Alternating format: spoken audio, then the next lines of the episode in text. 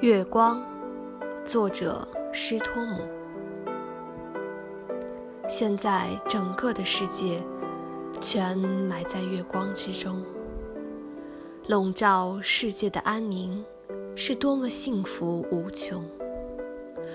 月光是如此温存，风只得闷声不响。它轻轻吹了一阵，终于。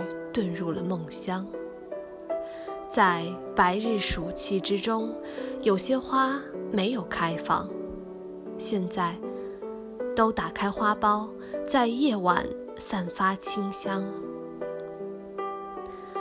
我脱离这种安宁，时间已多么久长？愿你在我一生中，做我亲切的月亮。